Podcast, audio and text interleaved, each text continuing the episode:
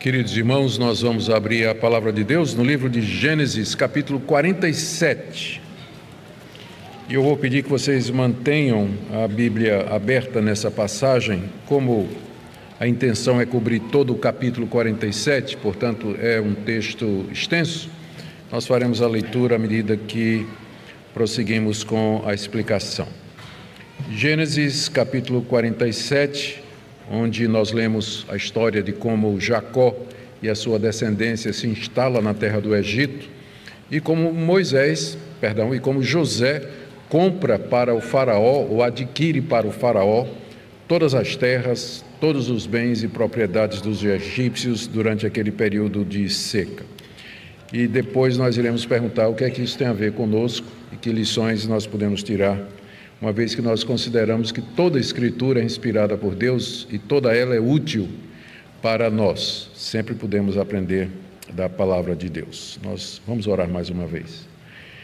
Senhor, estamos diante agora da tua palavra revelada e nós pedimos entendimento do Espírito Santo para que nós não somente nos apercebamos do seu sentido mas também do significado para nós hoje, para que nós sejamos renovados por ela, porque a tua palavra é que prevalece, ela é que transforma, regenera, santifica, consola, assegura, esclarece.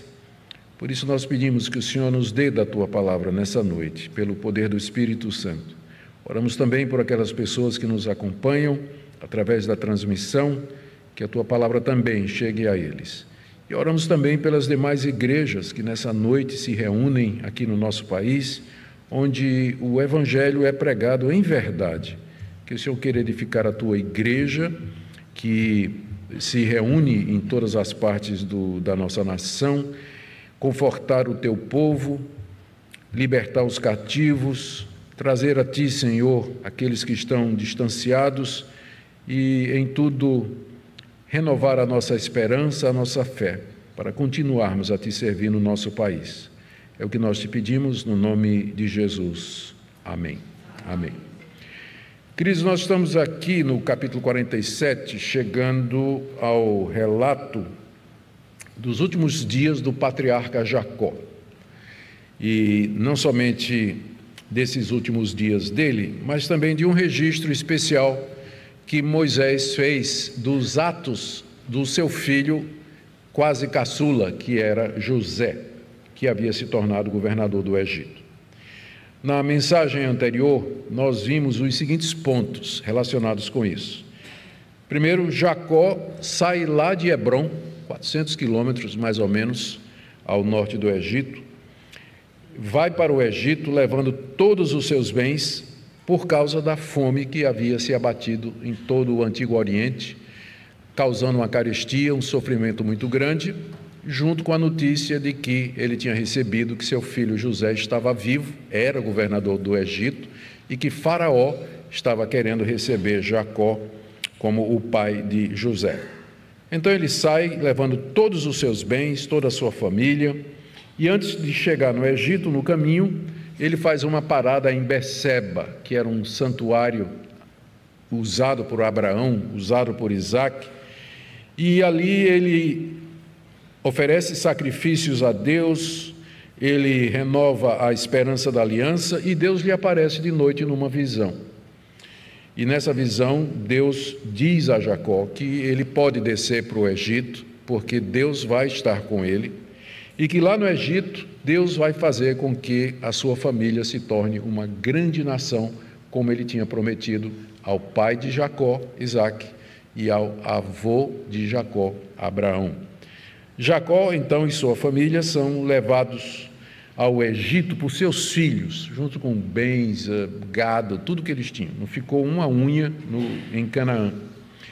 E Moisés registra a essa altura o número total dos descendentes de Jacó que foram para lá. E ele agrupa de acordo com as quatro mulheres de Jacó: Lia, Zilpa, Raquel e Bila. Ele menciona os filhos e os descendentes de cada um, cada uma das esposas.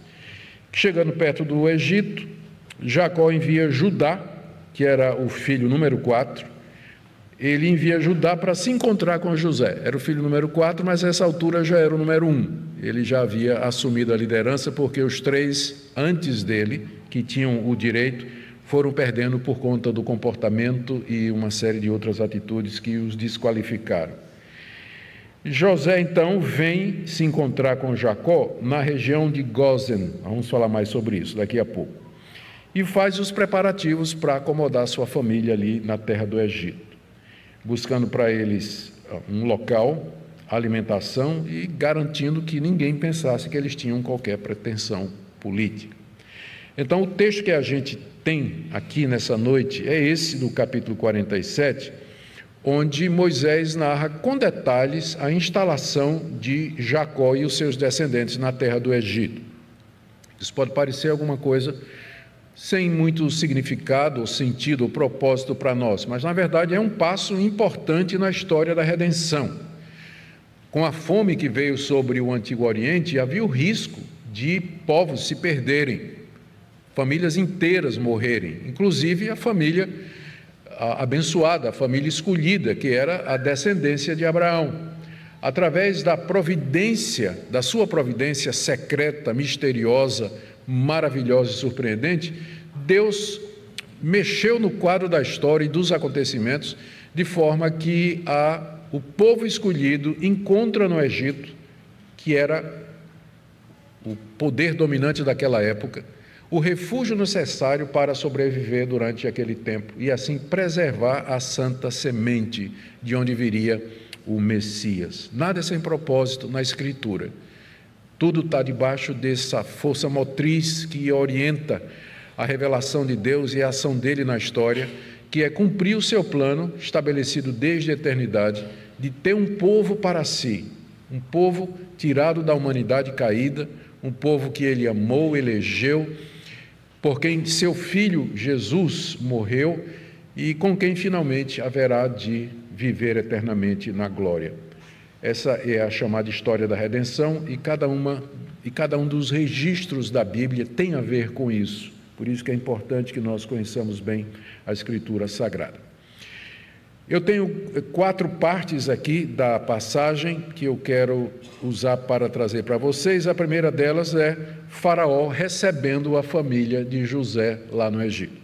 Você tem que lembrar que essa altura né, do campeonato, o, o Egito era a potência dominante. As potências se alternavam naquela época. A Mesopotâmia, havia os sírios, havia os caldeus, ah, os fenícios de vez em quando também ameaçavam o poder, mas o Egito era o país, era a força dominante no cenário político mundial, militar e econômico daquela época. E o rei do Egito, Faraó, era a pessoa mais poderosa daquela época, tinha poder de vida e morte, não só sobre indivíduos, mas sobre nações inteiras, se ele quisesse, usando o seu poderio militar. Mas ele era extremamente grato a José, porque foi José quem salvou o seu país quando profetizou a chegada da, de um período de prosperidade, seguido daquele período de seca, e deu as orientações que deveriam ser seguidas para que durante os sete anos de seca o Egito não somente sobrevivesse, mas que o poderio de Faraó aumentasse. Então, Faraó era grato duas vezes a, é, a, a José. Primeiro, porque José salvou o Egito da destruição, e segundo, porque salvou o reinado de Faraó. Então, se tinha uma pessoa a quem Faraó se sentia grato, era o jovem José. E isso explica então a maneira como ele, o Todo-Poderoso da época, recebe a família de José, como nós lemos aqui do verso 1 até o verso 6. Então José foi e deu a notícia a Faraó: o meu pai e os meus irmãos, com os seus rebanhos e o seu gado, com tudo que tem, chegaram da terra de Canaã. E, estão, e eis que estão na terra de Gozen. E levou cinco dos seus irmãos, José levou cinco dos seus irmãos e os apresentou a Faraó. Então Faraó perguntou aos irmãos de José: Qual o trabalho de vocês? Eles responderam: Nós, seus servos, somos pastores de rebanho, como já foram os nossos pais. E disseram mais a Faraó: Viemos para morar nessa terra, porque na terra de Canaã não há pasto para o rebanho destes seus servos, pois a fome é severa. E agora pedimos que o Senhor permita que estes seus servos morem na terra de Gósen. Então Faraó disse a José: Seu pai e seus irmãos vieram para junto de você. A terra do Egito está à sua disposição. Faça com que seu pai e seus irmãos se estabeleçam na melhor região da terra, que morem na terra de Gósen. Se souber que há no meio deles homens capazes, ponha-os como responsáveis pelo gado que me pertence. Nessa primeira parte do capítulo 47, temos esse registro de Faraó recebendo muito bem a família de José.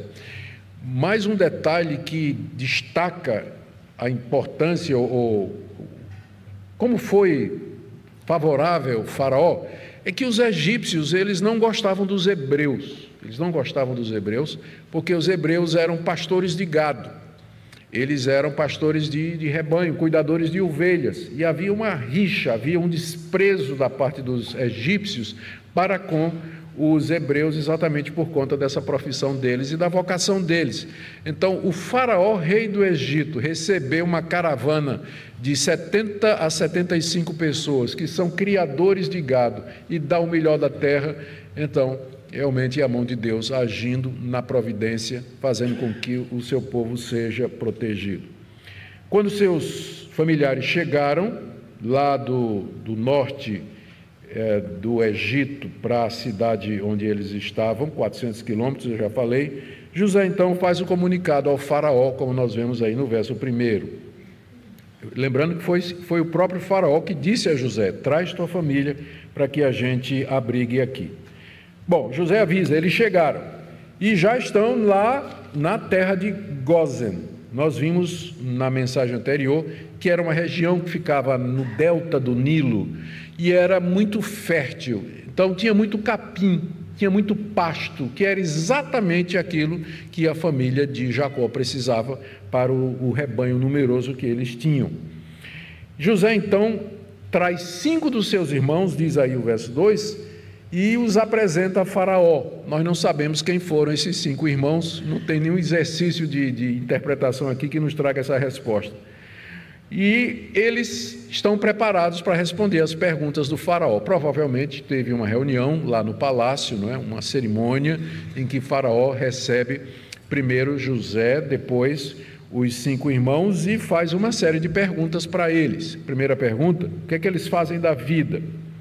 Eles se apresentam, aí a partir do verso 3, como servos de Faraó e dizem que a vida toda foram criadores de ovelhas, como seus pais haviam sido antes deles. Lembrem que foi isso que José disse a eles para dizer ao Faraó. Quando o Faraó perguntar o que é que vocês fazem, vocês dizem que vocês são cuidadores de rebanho, porque José conhecia o Egito, a cultura egípcia, e sabia que o Faraó iria dar para eles uma terra que fosse meio que distante do centro cultural do Egito, que é exatamente o delta do Nilo, e uma terra que fosse apropriada, e era exatamente a terra de Gozen. E aí os irmãos de José aqui estão fazendo de acordo com a habilidade política e diplomática que José os havia orientados, não é? E aí, depois de dizer que são pastores de gado e cuidadores de ovelhas, como os pais deles tinham sido, eles humildemente pedem para ficar morando em Gozen, como diz aí o final do verso 4. Eles pedem, fazem o pedido: Pedimos que o Senhor permita que estes seus servos morem na terra de Gozen. O verbo morar aqui no hebraico ele pode significar morar por um tempo, e é assim que foi traduzido, por exemplo, na NVT, na NVI, morar por um tempo. Eles não tinham a intenção de se mudar para o Egito, mas eles queriam passar o tempo da fome lá. E uma vez encerrado a crise, queriam voltar para a terra prometida, porque era lá que era o lugar deles. Então, permitam que nós moremos por um tempo aqui no Egito, que nós fiquemos aqui durante o tempo de provação e de sofrimento que vem sobre todo o mundo. Ah, o rei do Egito, então, está profundamente agradecido a José, porque José salvou o país, e ele responde da seguinte maneira: eu vou apresentar aqui uma tradução alternativa, que eu creio que faz mais sentido para nós. Verso 5: Então Faraó disse a José: seu pai e seus irmãos vieram para junto de você. A terra do Egito está à sua disposição. Na verdade, o sentido é esse. Já que seu pai e seus irmãos vieram para junto de você, a terra do Egito está à sua disposição. Então, escolha o que você quiser, já que seus pais vieram. Essa tradução também é incorporada em algumas outras traduções bíblicas que vocês podem ver aí. Mas a ideia é essa daqui. O rei do Egito diz: Olha, já que sua família chegou, é, conforme eu tinha prometido, pode escolher o melhor da terra do Egito e você pode colocar sua família ali. Pensou que privilégio você chegar no Egito e o farol dizer assim: Olha, a terra toda está diante de você. Escolha a parte que você quiser, a melhor parte. E Faraó já foi se adiantando, né? Ele diz aí no verso 6 que a terra do Egito está à disposição deles, já que eles vieram, e ele concede que morem na terra de Gozen ou onde quisessem no Egito. E mais, faz uma coisa que José não tinha pedido: dá emprego para eles. Ele diz aqui para José, ó, no final do verso 6. José, se você souber que há no meio dos seus irmãos homens capazes, ponha-os por responsáveis pelo gado que me pertence. Eles não somente ganharam terra, mas ganharam emprego. O faraó disse: Olha, se vocês são criadores de gado, eu tenho muito gado, e tinha mesmo. Então ele disse para José: Você escolhe entre os seus irmãos aqueles que são vaqueiros de primeira, não é sem nenhuma alusão aqui, né, vaqueiros de primeira, para que possam tomar conta do, da, da terra, né, da, do, do gado que pertencia a Faraó. Isso deveria também ter aquela influência política, porque cuidar de ovelha e de gado não era uma profissão que os egípcios gostavam muito, né? E aí agora a coisa casou. Acaba de chegar uma mão de obra, um contingente de mão de obra no Egito especialista em cuidar de gado. Então as coisas se encaixam perfeitamente dentro do plano de Deus. E a família de Jacó ganha terra e trabalho. Trabalho. Então, essa é a primeira parte aqui do relato que se explica por conta do prestígio de José, que pela graça de Deus tinha se tornado o salvador do Egito e do trono de Faraó. E através dele agora Deus está abençoando toda a santa semente, a santa descendência. E onde a gente aprende a, a importância e o valor de uma pessoa temente a Deus e que é abençoada por Deus. Através dela, Deus pode abençoar nações, Deus abençoa famílias, abençoa pessoas, indivíduos, o ambiente de trabalho, a classe da sala de aula, o prédio onde ele mora, o condomínio onde ele reside. Através de alguém, de pessoas que temem a Deus, a bênção de Deus se espalha e alcança a, as pessoas ao redor. É assim que o nosso Deus derrama a sua graça comum. Agora vamos para a segunda parte onde o Faraó conhece Jacó, que até agora só falou com os filhos de Jacó, não é? Mas agora ele conhece Jacó, versos 7 a 9.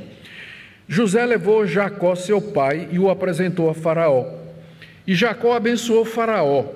Então Faraó perguntou a Jacó: Quantos anos o senhor tem? Jacó lhe respondeu: São 130 anos de peregrinação. Foram poucos e maus os anos de minha vida, e não chegam aos anos de vida de meus pais nos dias das suas peregrinações. Depois Jacó abençoou Faraó e saiu de sua presença.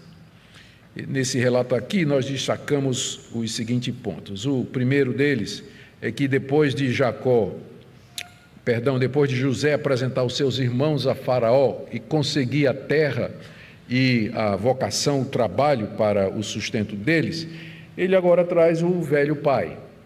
E Jacó, a primeira coisa que faz quando chega na presença de Faraó, na corte, ali naquele momento de reunião, é abençoar o rei do Egito. Abençoar o rei do Egito. Quando a gente pensa que a Bíblia diz que o menor é abençoado pelo maior, então a nossa surpresa não é, aumenta. O que é que deu a Jacó né, essa, essa convicção de que ele estava diante do homem mais poderoso da terra? E ele chega ali e abençoa Geralmente é o maior que abençoa o menor. É o pai que abençoa o filho. Pai que abençoa o filho. Então, por que, que ele fez isso?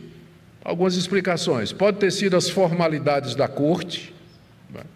mas o mais provável é que Jacó está seguindo o que ele tinha dito a Abraão, o que Deus tinha dito a Abraão.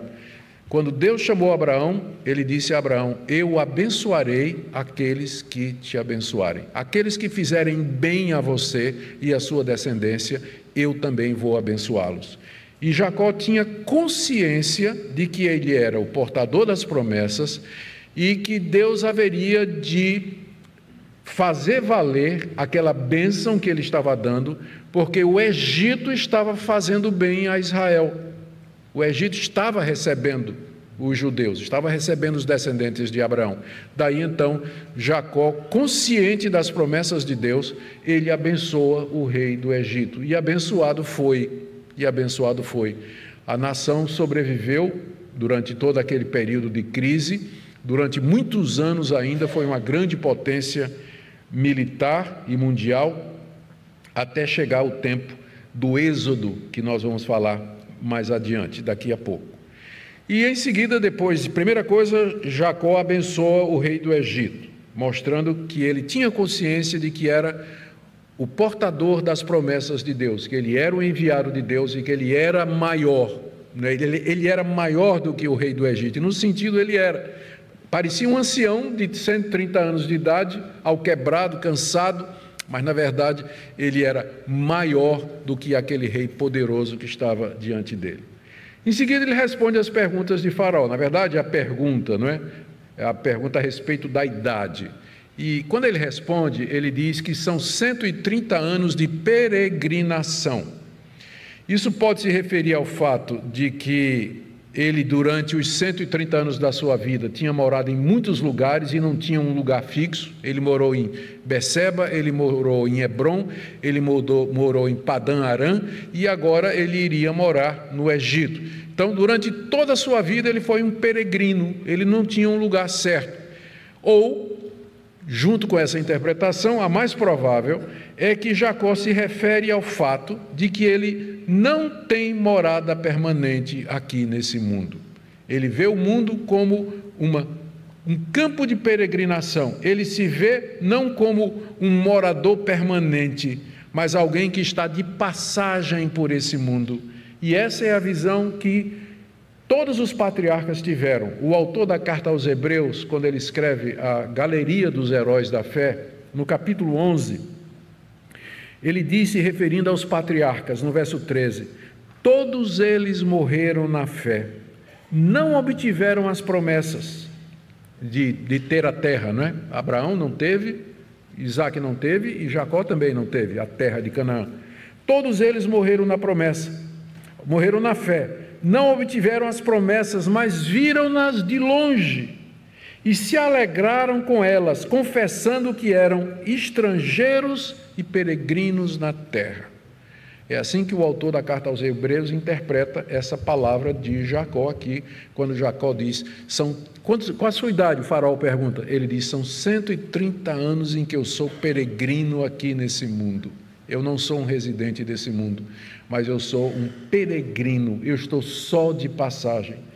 Meus irmãos, essa perspectiva muda a vida de qualquer pessoa. Na hora que você se vê não como um morador permanente, mas como um peregrino, alguém que está passando por aqui, alguém que tem um destino maior e mais glorioso lhe esperando, as coisas caem na perspectiva correta na nossa vida. A posse dos bens, a luta pela sobrevivência, os alvos que nós estabelecemos na vida, tudo isso é afetado por essa simples palavra: eu sou peregrino aqui. Quantos anos você tem? Tenho 130 anos de peregrinação. E essa deveria ser a nossa resposta com respeito à peregrinação. Em seguida, ele diz que esses dias foram poucos e maus. Poucos a gente entende rápido, porque os pais de Jacó viveram mais. Abraão viveu, o seu avô Abraão viveu 175 anos O seu pai Isaac viveu 180 anos e ele vai viver 147 anos. Então, comparado com o tempo que do seu pai e do seu avô, ele diz: Eu vivi pouco. Mas em seguida ele diz que os seus dias foram maus. Eu não creio que Jacó aqui é um velho com raiva da vida, um velho frustrado, que chega ao fim da sua vida, amargurado, cheio de, de, de raiva, de, de problemas não resolvidos. Eu não creio que seja o caso de Jacó. Mas eu creio que ele, tá, ele sabe que foi abençoado por Deus. Ele acabou de abençoar o rei do Egito. Então é um homem que tem consciência de que Deus está com ele. Mas é que ele passou por momentos difíceis, não é? Ele teve a perseguição do seu irmão Isaú, Isaú queria matá-lo, teve que fugir de casa por causa de Isaú. Ele serviu seu tio Labão lá em Padarã e foi enganado várias vezes. Ele trabalhou sete anos por Raquel, mas casou com Lia. Raquel, sua esposa querida, havia acabado de morrer quando isso aconteceu. Cerca de 20 anos ele pensou que José, seu filho querido, tinha sido devorado por animal e durante esse período seus filhos estavam enganando ele. Então, realmente, foram 130 anos maus, não é? em que houve muito sofrimento, muita dor, muita angústia.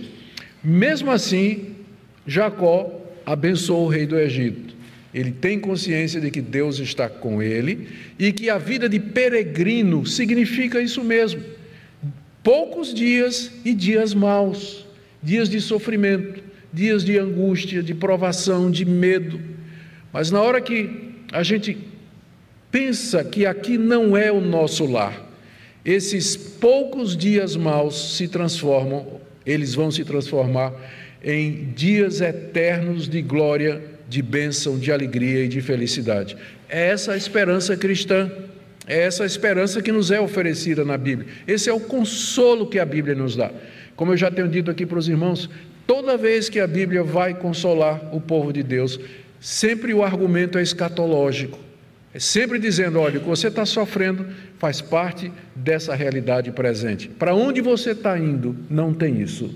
Então, se veja como um peregrino, não fixe, não fixe raízes aqui não se, não se prenda a esse mundo, ao que ele tem, aos bens, às pessoas, às realidades aqui, porque essas coisas visíveis são transitórias a um mundo que espera por nós, que é eterno imutável e inabalável. E aí, tendo dito isso, lemos no verso 10 que Jacó abençoa de novo a Faraó e sai da corte e sai da corte. Um episódio curto, mas cheio de importância para nós. Agora, a terceira parte aqui, José, então, uma vez resolvidos os preliminares aqui, ele estabelece seu pai e seus irmãos em Gozen. Verso 11 a 12. Diz assim: José providenciou então José estabeleceu seu pai e seus irmãos e lhes deu propriedades na terra do Egito, no melhor da terra, na terra de Ramessés, como Faraó havia ordenado. E José providenciou alimento para seu irmão, para seu pai, seus irmãos e toda a casa de seu pai, segundo o número de seus filhos. Agora que todas as, as, as tratativas foram estabelecidas, José então estabelece seu pai e seus irmãos naquela terra, não é? E lhes dá propriedade na terra de Ramessés. Isso aqui é uma daquelas partes da Bíblia em que você vê claramente que foi um editor que ah, não que alterou, mas atualizou, porque o nome Ramsés, ele tem a ver com Ramsés II, que viveu muito tempo depois de Moisés. Então Moisés não poderia ter escrito isso. Isso foi alguém depois, né, no processo de cópia de transmissão, que atualizou o nome de Gozen para o nome de Ramsés, que era o nome com que aquela região era conhecida na época em que foi feita essa atualização. Deus pode usar um editor para fazer isso? Claro. Deus usa.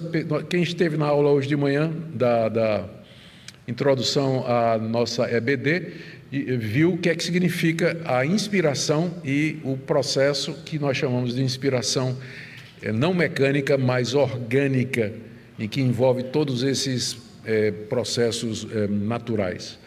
Mas é, apenas como uma curiosidade. O fato é que Ramsés era a propriedade, era a região melhor da terra, e onde estava Gozen, lá dentro. E então é cedida para Jacó e seus filhos, que vão morar lá. E José providenciou que recebessem o sustento necessário, verso 12. E diz aí que era o alimento para seu pai, seus irmãos e toda a casa de seu pai, segundo o número de seus filhos, era contadinho, não é? Lembra que era tempo de carestia aqui. Então era de acordo com o número dos filhos. José não esbanjava nada, era um administrador fantástico. Então, de acordo com o número dos filhos, então lá ia a saca de trigo para a casa do irmão. Assim, José se torna o salvador da família, o instrumento de Deus de preservação do seu povo hum, em terra alheia. Vamos para a penúltima parte, quando Moisés agora faz um registro que parece meio maçante de seguir, não é meio difícil de seguir, em que José entrega todo o Egito no colo do faraó. Está aí do verso 13 até o verso 26. Vamos ler. Não havia alimento em toda a terra, porque a fome era muito grande. Assim o povo do Egito e o povo de Canaã desfaleciam por causa da fome. Então José arrecadou todo o dinheiro que havia na terra do Egito e na terra de Canaã, pelo cereal que compravam, e o recolheu à casa de Faraó. Vamos devagarzinho, vamos por partes aqui, porque o texto é muito grande também. Bom, é, aqui nessa primeira parte, Moisés nos diz como José primeiro pegou todo o dinheiro do Egito e de Canaã. Todo o dinheiro. O dinheiro acabou porque José pegou tudo. Aqui tem um. Moisés está narrando esses fatos aqui, nós vamos ver o sofrimento dos egípcios aqui, eles vão vendendo tudo, né? A fome vai obrigá-los a se desfazer de tudo que eles tinham. E enquanto isso, o povo de Deus lá na terra de Gozem. Com fartura, tudo indo bem. Né? Então há um contraste implícito aqui. Deus faz distinção entre o seu povo e quem não é seu povo, em momentos difíceis. Então está claro.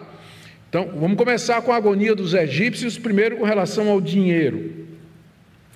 É? com relação ao dinheiro. Eu li aí no verso 13 e 14 que a fome se tornou muito grande, e aqui é provavelmente o terceiro ano da, da fome de sete anos, nós estamos no terceiro ano.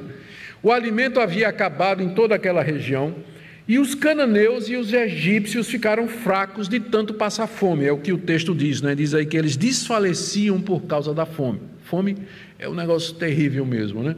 É, pessoa desfalece, fica fraca. E aí todo mundo ia comprar comida com José, que ficou com todo o dinheiro que havia no Antigo Oriente, em Canaã e no Egito. Vinham comprando e José dava o alimento, ficava com a prata, e a prata, diz aí o verso 14, ele providenciou para que tudo fosse parar no tesouro do rei do Egito, final do verso 14. Diz que ele recolheu a casa de Faraó. Olha que sabedoria, não é? Não ficou com uma peça de prata. Tudo que vinha ia para a conta de Faraó. Ele não ficou com absolutamente nada. Esse é o bom administrador, não é? Ele não somente é honesto, mas ele parece honesto. Ele, ele demonstra honestidade nos atos que ele faz. Então José passava tudo para a conta de Faraó. Tudo ia para a conta do Faraó. Quando acabou o dinheiro, ele pegou o gado do povo. Está aí do verso 15 ao verso 17. Quando acabou o dinheiro na terra do Egito e na terra de Canaã, todos os egípcios foram a José e disseram: Queremos comida, por que o senhor nos deixaria morrer em sua presença só porque o dinheiro acabou? José respondeu: Se vocês não têm dinheiro, tragam o seu gado. Em troca do gado, eu lhes darei comida. Então trouxeram o gado a José, e ele lhes deu mantimento em troca de cavalos, rebanhos, gado e jumento. E José os sustentou aquele ano em troca de todo o gado deles. Como eu disse, quando a fome aperta, a pessoa vende tudo o que tem. O que ela puder fazer para sobreviver, ela vai fazer. E foi isso que os cananeus e os egípcios fizeram. Só que dessa feita, quem veio a José foram só os egípcios, os cananeus já ficaram para lá. Os egípcios vieram e disseram: Nós precisamos de comida, precisamos de comida. E José então diz: Ó, oh, vocês não têm dinheiro, mas vocês têm gado que vale também, não é? O boi também serve como moeda. E assim ele arrebanhou cavalo, cabra, ovelha, gado, jumento, no decorrer de um ano, sob a administração de José, todos os animais do Egito pertenciam ao faraó, debaixo da administração de José. Ele não ficou com um jumento, tudo ia para faraó, conforme nós lemos anteriormente. Quando acabou, não tinha mais bicho para ser trocado por alimento, e a fome continuava na terra, já estamos aqui no, no quarto, quinto ano, é a vez agora das terras, né? É a vez das terras. Verso 18: Tendo acabado aquele ano, foram a José no ano seguinte e disseram: Não podemos esconder em meu senhor que o dinheiro acabou e que meu senhor já é dono dos animais. Nada mais nos resta diante do meu senhor, a não ser o nosso corpo e a nossa terra. Porque o Senhor nos deixaria perecer em Sua presença, tanto nós como a nossa terra? Compre a nós e a nossa terra em troca de mantimento, e nós e a nossa terra seremos escravos de Faraó. Dê-nos semente para que vivamos e não morramos, e a terra não fique deserta. Assim José comprou toda a terra do Egito para Faraó, porque os egípcios venderam cada um seu campo, porque a fome era extrema sobre eles, e a terra passou a ser de Faraó. E quanto ao povo, ele o escravizou de uma a outra extremidade da terra do Egito. José só não comprou a terra dos sacerdotes, porque os sacerdotes recebiam uma porção de mantimento de Faraó e viviam dessa porção que Faraó lhes dava, por isso não venderam a sua terra. Ou seja, no ano seguinte foi a vez de José comprar as terras do Egito. Estamos aqui já no quinto ano né, da seca e da fome. Teoricamente, as terras pertenciam ao rei, mas no Egito havia o conceito de propriedade privada. As pessoas podiam ter terra que não pertencia ao rei naturalmente. E a essa altura, as terras eram o único bem que restavam aos egípcios, porque dinheiro e animal, animal eles já tinham dado para José em troca de alimento. E eles propõem receber comida e semente para plantar em troca de suas pessoas e suas terras que passariam a ser propriedade do Faraó. E é assim que José adquiriu as terras do Egito para Faraó em troca de comida e de semente. A fome tinha ficado tão severa que os egípcios fariam qualquer coisa por alimento, pão e trigo. Agora, eu não sei se você, um leitor atento que conhece a passagem, percebeu aqui a sabedoria de José. José, ele comprou todas as terras, agora era do Faraó, mas comprou a terra com os moradores nela, né? Eles estavam na terra. O que é que ele fez? Em vez de expulsar os egípcios da terra, que agora era de Faraó, ele os transformou em meeiros, que é um nome comum no Nordeste e também na, na literatura, para significar uma pessoa que recebe o direito de cultivar uma porção de terra, que pertence a outra, em troca de uma parte da colheita ou do produto obtido. Em vez de José mandar os caras sair da terra, disse: fala o seguinte: a terra é de Faraó, vocês vão ficar aqui, está aqui semente, vocês vão plantar, vocês vão regar a terra, vocês vão cultivar a terra, e da colheita vocês vão tirar um quinto que vocês vão pagar de tributo a Faraó, e o resto é de vocês, para vocês plantarem, para vocês sustentarem sua família e assim por diante. Então, esse sistema de meieiro, né, é o nome que se dá para isso aqui, é que mostra a sabedoria, a estratégia de José. Tanto é que o povo do Egito, em vez de chamar ele de tirano, se aproveitou, ficou com tudo, diz aqui no verso 25, eles disseram a José: O Senhor salvou a nossa vida, que possamos alcançar favor diante de meu Senhor e seremos escravos de Faraó. José transformou a instituição pesada da escravidão num sistema viável de sustento para o povo do Egito, de forma que ele foi visto como um salvador e não como alguém que se aproveitou do momento para ganhar dinheiro, como infelizmente acontece, não é?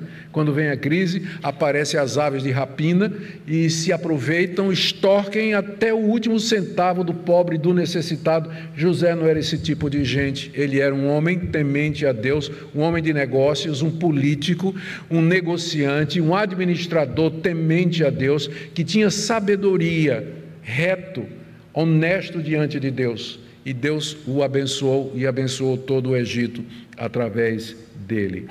Bom, assim todos os egípcios passaram a ser servos de Faraó, lemos aí do verso 21 até o verso 26. Um, tem uma ressalva no verso 22 de que ele só não comprou a terra do sacerdote. O sacerdote era funcionário público. Ele era funcionário público. Então ele recebia de Faraó o sustento, então ele não tinha necessidade de vender a terra dele, não é porque todo fim de mês chegava o sustento lá do palácio de Faraó para os sacerdotes. E é isso que é interessante, é, não deixa de ser curioso que mais adiante, quando Moisés for dar a lei, ele vai dizer que vai ser o mesmo sistema em Israel. O sacerdote ele é sustentado pelas outras tribos pelo dízimo das outras tribos. E, e os sacerdotes recebem cidades levitas onde eles podem morar e ter lá a sua residência, embora nunca possam ser proprietários de terra.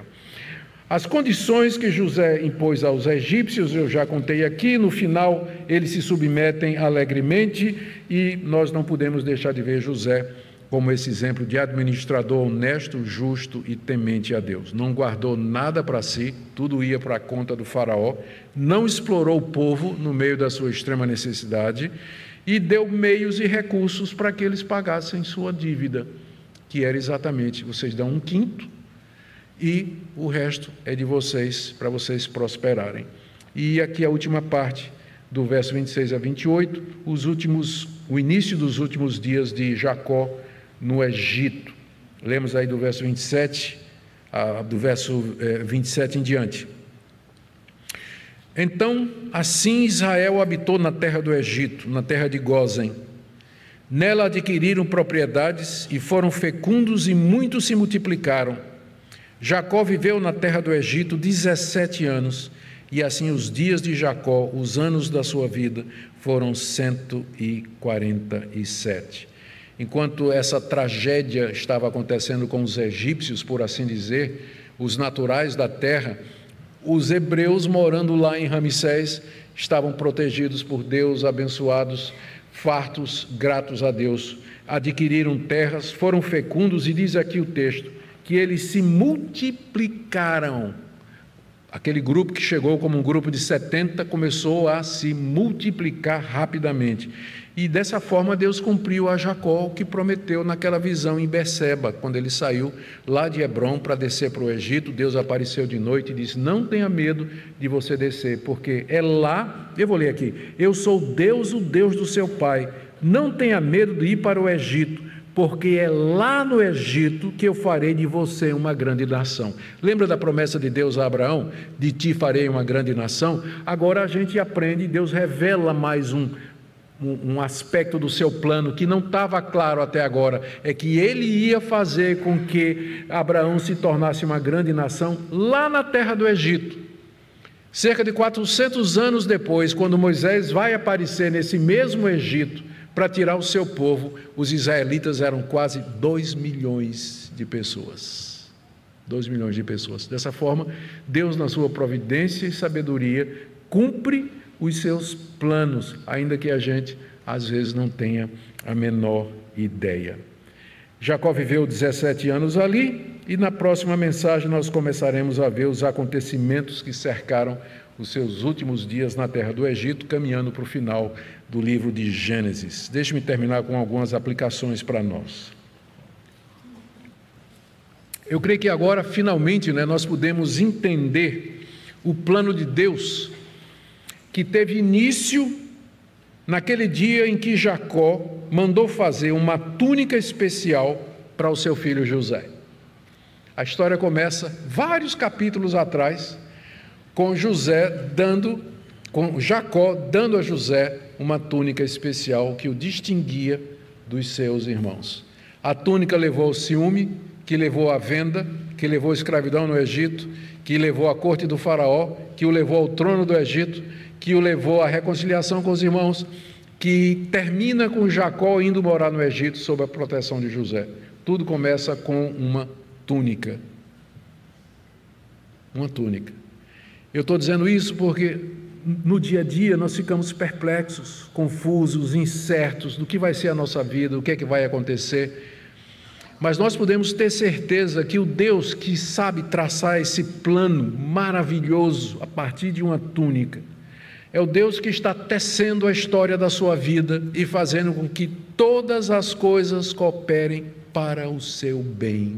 Ainda que você não entenda, durante esse período aqui de anos em que Deus estava construindo essa história, quantas dúvidas, quantos questionamentos não passaram na cabeça de Jacó, na cabeça de José, de Judá, dos que temiam a Deus, remorso, confissão de pecado, arrependimento, autorrecriminação, quantas coisas a gente não viu, até que finalmente o plano de Deus apareceu com toda clareza, desde o início o que ele queria era isso, um local onde seu povo ficasse abrigado durante uma das piores catástrofes do mundo antigo. E esse é o nosso Deus, ele é o Deus da providência. Ele é o Deus que age nos detalhes, em cada ação, cada decisão tomada, a mão dele está presente, guiando o nosso caminho. E é nesse Deus que nós confiamos, e é nesse Deus que eu quero convidar você a descansar suas dúvidas, seu medo, seu fardo, sua angústia. Confie nesse Deus, porque Ele guia a história e Ele vai realizar o seu propósito de bênção para a sua vida. A segunda lição que eu queria tirar para nós aqui é a respeito do nosso Deus. Ele, ele é o Senhor das nações, Ele é o Senhor das terras, Ele é Senhor do mundo, dos rebanhos, do dinheiro, e Ele dá quem quer. Em sete anos, Ele transferiu toda a riqueza de uma nação para um governante. Deus tira de quem Ele quer e ele dá quem ele quer. Não é à toa que o profeta diz: Minha é a prata, meu é o ouro, diz o Senhor dos Exércitos. Deus é Senhor de todas as riquezas, é Ele que exalta e é Ele que derruba, é Ele que enche de bens e prosperidades, é Ele que faz padecer, de acordo com Sua providência e seus planos, que a gente não sempre, nem sempre entende, nem sempre a gente entende. Isso não quer dizer que o fato de Deus saber que é Deus quem levanta um e abate outro, isso não quer dizer que eu não deva buscar trabalhar e ganhar meu pão de cada dia da melhor maneira que eu puder, como José, que era um diligente homem de negócios, um administrador fantástico, ele usou todos os recursos dele. Então, o fato de eu saber que Deus está no controle soberano dessas coisas não evita que eu use todos os recursos que eu tenho. Mas ao fazer isso, para eu ganhar meu pão, o meu sustento, garantir a minha vida, eu tenho que lembrar que, em última análise, depende de Deus. É Ele que faz isso. É por isso que nós não cremos, não aceitamos a teologia da prosperidade, que estabelece uma lei de causa e efeito e diz assim: se você contribuir, se você fizer propósito, se você fizer campanha, se você der com sacrifício a Deus, Deus está obrigado a dar tudo de volta a você. Qual foi o bem que Faraó fez para Deus? Para Deus torná-lo o homem mais poderoso do planeta em sete anos, usando um servo dele para transferir toda a riqueza, todos os bens. Que bem Faraó fez? Que justiça tinha Faraó diante de Deus? Absolutamente nenhuma. Então, por isso que nós recusamos e rejeitamos essa teologia, chamada teologia da prosperidade, que nem, é tão ruim que nem teologia é. É uma ideologia de prosperidade isso aí. Porque a Bíblia me ensina outra coisa. A Bíblia me ensina a trabalhar, buscar o pão de cada dia e diz que Deus, na sua misericórdia, Ele vai abençoar conforme Ele deseja. Conforme Ele deseja. Tem uma última coisa aqui a penúltima coisa que eu queria trazer para vocês é que eu já mencionei, é que Deus faz distinção entre seu povo e o mundo. Deus faz distinção. Nem sempre isso é claro, mas da mesma forma como ele protegeu seu povo na região de Gozen, enquanto o Egito padecia, o nosso Deus sabe distinguir aqueles que são seus. E ele, pela sua providência, os abençoa, alivia, diminui a dor, a angústia, abre portas. Ele é o Deus providente a quem nós podemos orar, como Jesus ensinou. O pão nosso de cada dia nos dá hoje. Nós podemos orar confiantes que Ele pode fazer isso. E a última coisa que eu queria dizer para vocês, já a guisa de eh, já nos despedindo de, de, de Gênesis, né, embora tenha muita coisa, é que esse capítulo aqui é fundamental para você entender o livro de Êxodo. Quando você começa a ler a história, o livro de Êxodo, que é a história de Moisés, começa com um faraó que não conhecia José. Não conhecia José. Ele não, né, fazia 400 anos, não sabia quem era José. E o povo do Egito e o povo de Israel não era 70 pessoas mais, mas era 2 milhões. E o faraó se sentiu ameaçado. Né? Ora, aqui eu tenho um povo aqui dentro do meu melhor território, na terra de Ramsés, 2 milhões de estrangeiros morando aqui comigo. Né? Então, eu, eu, se esse povo resolver fazer uma revolta aqui, e aí ele começa a escravizar o povo de Israel que sofreu debaixo da escravidão do rei do Egito durante aqueles 400 anos, até que, desse período de José até a chegada de, de Moisés. Então você só vai entender o êxodo, a saída do Egito e o pacto, a aliança de Deus com a nação de Israel, feita no Monte Sinai, se você entender esse capítulo 47, porque ele coloca a base para o que vem depois, o medo de Faraó, a, necess... a escravidão do... que ele submeteu os, os hebreus e, finalmente, a importância da chegada de Moisés e a libertação do povo de volta para a terra prometida tantos anos depois. Esse é o nosso Deus que guia a história, que domina a história. Você não quer confiar nele nessa noite? Deixar seu fardo, sua angústia e dizer: Ó oh Deus, eu tenho uma ideia tão pequena do Senhor eu deixo os meus problemas fazerem parecer que o Senhor não existe, mas eu estou lendo aqui essas histórias. O Senhor é o Rei do universo, o Senhor é Senhor de tudo e de todos. Ninguém há que possa resistir à tua vontade e ao teu querer. E te aprove me chamar, me escolher para ser teu filho. Você não quer confiar nesse Deus nessa noite e deixar seu fardo nas suas mãos? Vamos ficar em pé e vamos orar.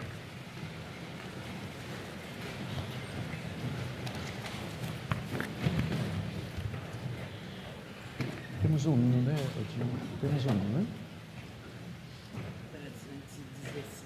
Tá certo.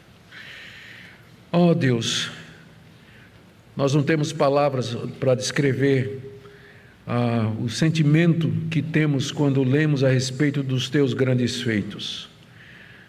Tu estás acima da nossa compreensão, da nossa capacidade de descrição, e nós nos humilhamos diante de Ti, não somos nada.